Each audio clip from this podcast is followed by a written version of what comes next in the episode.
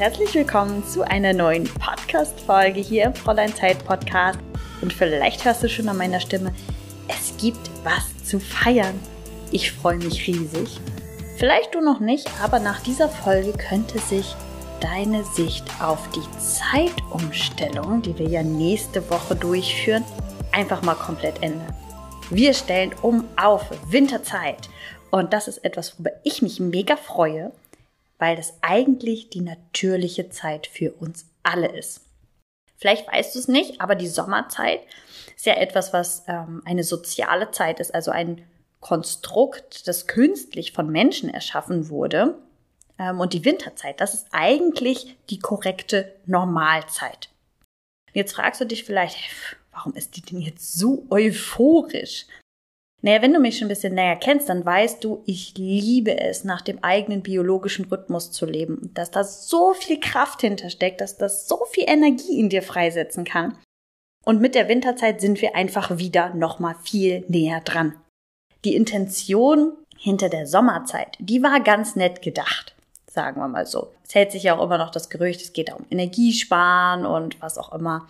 Ähm, die Intentionen mögen verschieden gewesen sein, aber vor allem ist ein großer Faktor gewesen, dass die Wachphase, die die meisten Menschen haben, halt einfach besser genutzt werden kann, sodass sie länger was vom Tageslicht haben.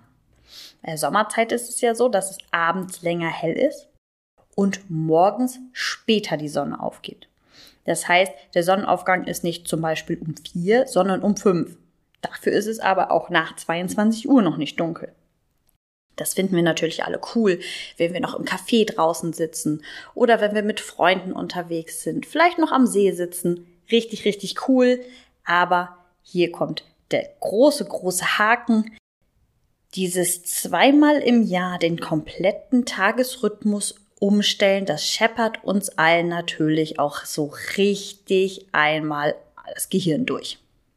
Das Problem ist unter anderem auch, die Wachphase der meisten Menschen ist eben auch nicht natürlich. Man hat jetzt ja als Grundlage genommen, dass die Menschen gerne nach 22 Uhr noch draußen sitzen. Tatsächlich ist das aber etwas, was wir ja erst geschaffen haben, zum Beispiel auch durch künstliches Licht, dass es eben möglich ist, abends noch so lange draußen zu sitzen. Das heißt, man hat eine ungesunde Eigenschaft genommen und sie mit dieser Umstellung auch noch verstärkt. Das heißt, man hat ein Symptom genommen und es unterstützt. Die Leute sind noch länger wach, als sie sowieso schon wären. Und auch wenn es toll ist, abends draußen zu sitzen mit Menschen, die man gern hat, wir wissen alle, was es bedeutet, wenn du dann morgen so richtig durchgeschüttet bist, weil du einfach müde bist. Für Menschen, die sowieso früh schlafen gehen und gesund regelmäßig schlafen gehen, ist dieses lange hell draußen und dann natürlich auch noch warm, was damit einhergeht, sowieso schon ein Problem. Damit du aber von dieser Zeitumstellung nicht so durchgeschüttet wirst und auch in den Tagen danach schon relativ schnell wieder in einer vollen Power bist, gibt's hier heute ein paar richtig gute Tipps, wie du am besten damit umgehen kannst. Damit die dir besonders helfen und damit du ein bisschen verstehst, worum es geht, müssen wir jetzt einmal kurz ein bisschen theoretisch werden. Ich verspreche, danach wird's sehr konkret, sehr praktisch und auch wieder ein bisschen interessanter für dich.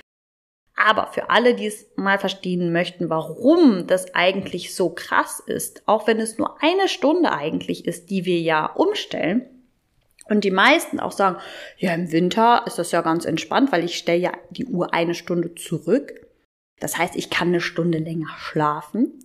Ähm, geht es trotzdem darum, jetzt einmal kurzes Konstrukt zu verstehen. Und dafür ist es wichtig, dass das Prinzip von einer Zeitzone dir klar ist. Die Zeitzonen wurden Ende des 19. Jahrhunderts eingeführt. Normalerweise, vorher war es so, dass zu der Ortszeit es immer so war, die richtete sich nach der Sonne. Das heißt, 12 Uhr mittags war, wenn die Sonne am höchsten Punkt stand. Es war normal, dann war mittags. So.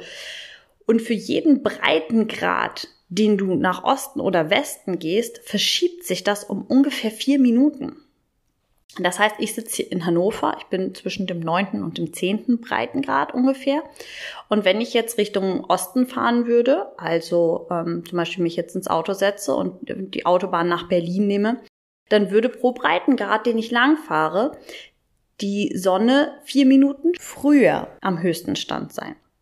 So, so kannst du aber natürlich eine Gesellschaft, wo es mechanische Uhren gibt, die alle gleich laufen sollen, kannst du natürlich nicht organisieren.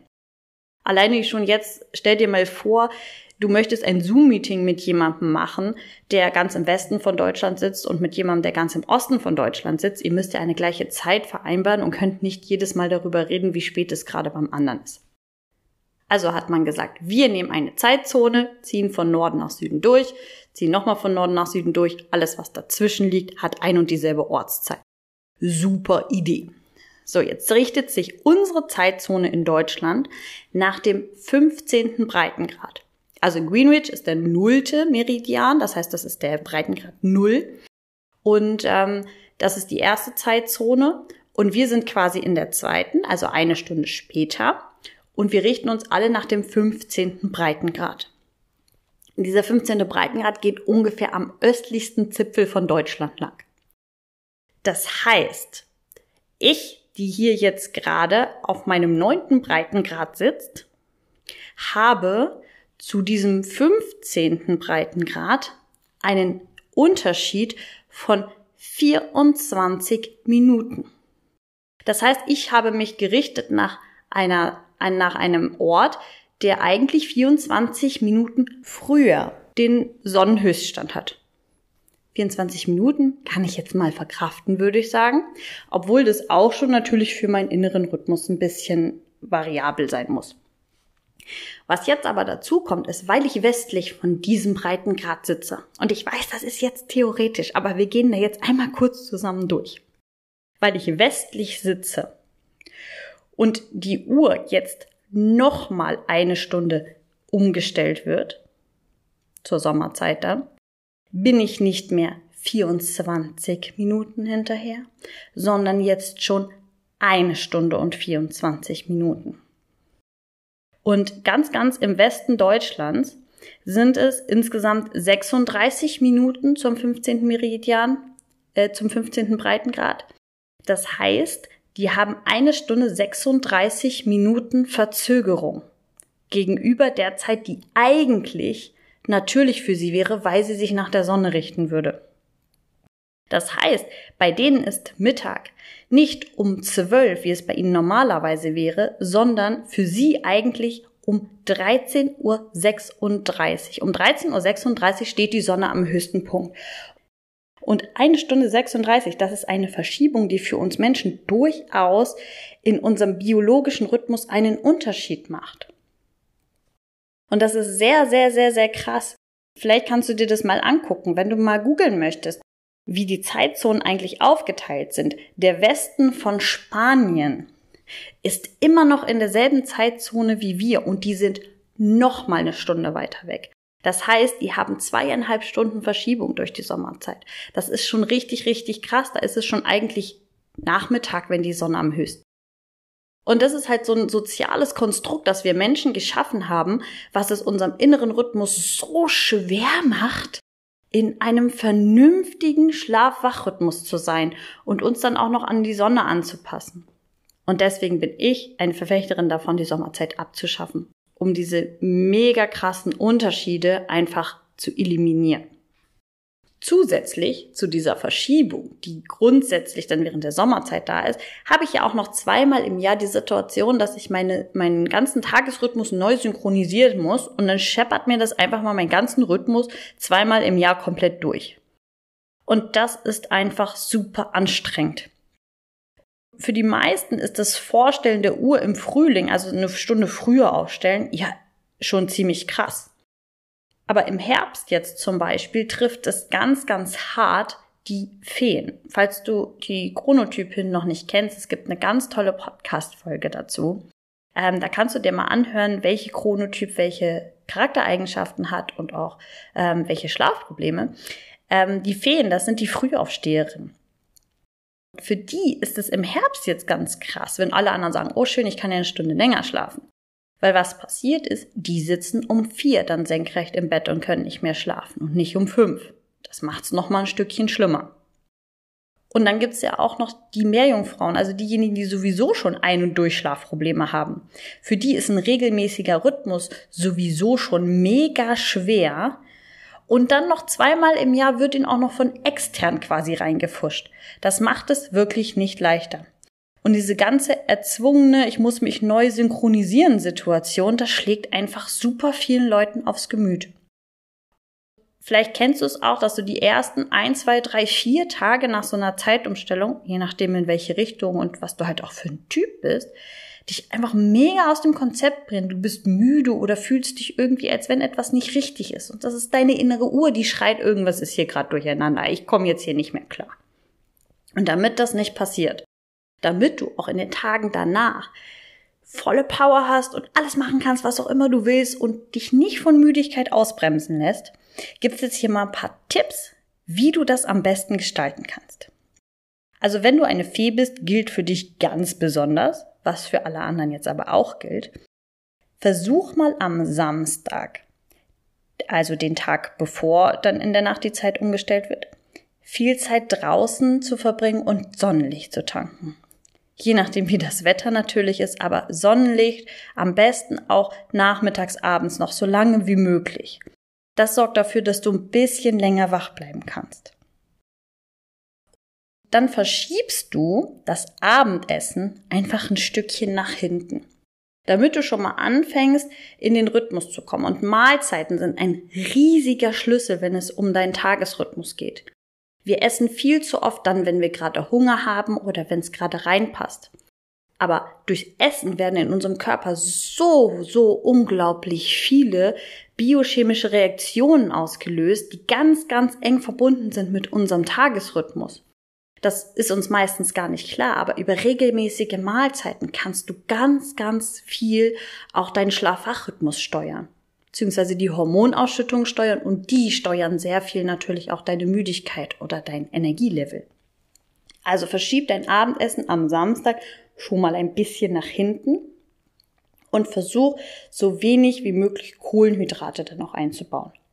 Denn Kohlenhydrate machen müde.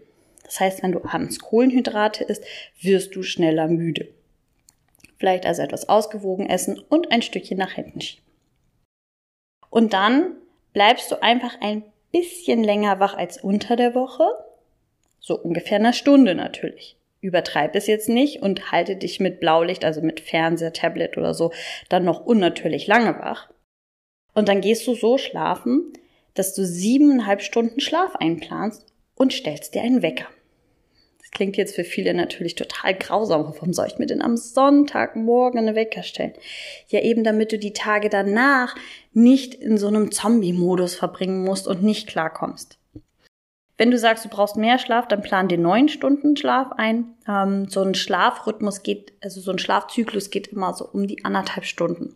Das heißt entweder siebeneinhalb Stunden oder neun Stunden und dann stell dir wirklich einen Wecker, damit du nicht dann noch zusätzlich weiter schläfst. Und am Sonntagmorgen stehst du dann auf und bewegst dich. Tankst am besten auch an dem Tag bisschen Sonnenlicht. Das kann grundsätzlich nicht schaden. Und dann achtest du auch da darauf, dass du regelmäßige Mahlzeiten jetzt schon im neuen Rhythmus zu dir nimmst. Das unterstützt deinen Biorhythmus nämlich total. Und dann hast du ganz, ganz schnell auch wieder deine volle Power zurück. Dann kannst du ganz schnell wieder alles tun, was du tun willst, hast wieder die volle Energie und lässt dich von Müdigkeit definitiv nicht ausbremsen. Ich bin super, super gespannt, ob das bei dir funktioniert.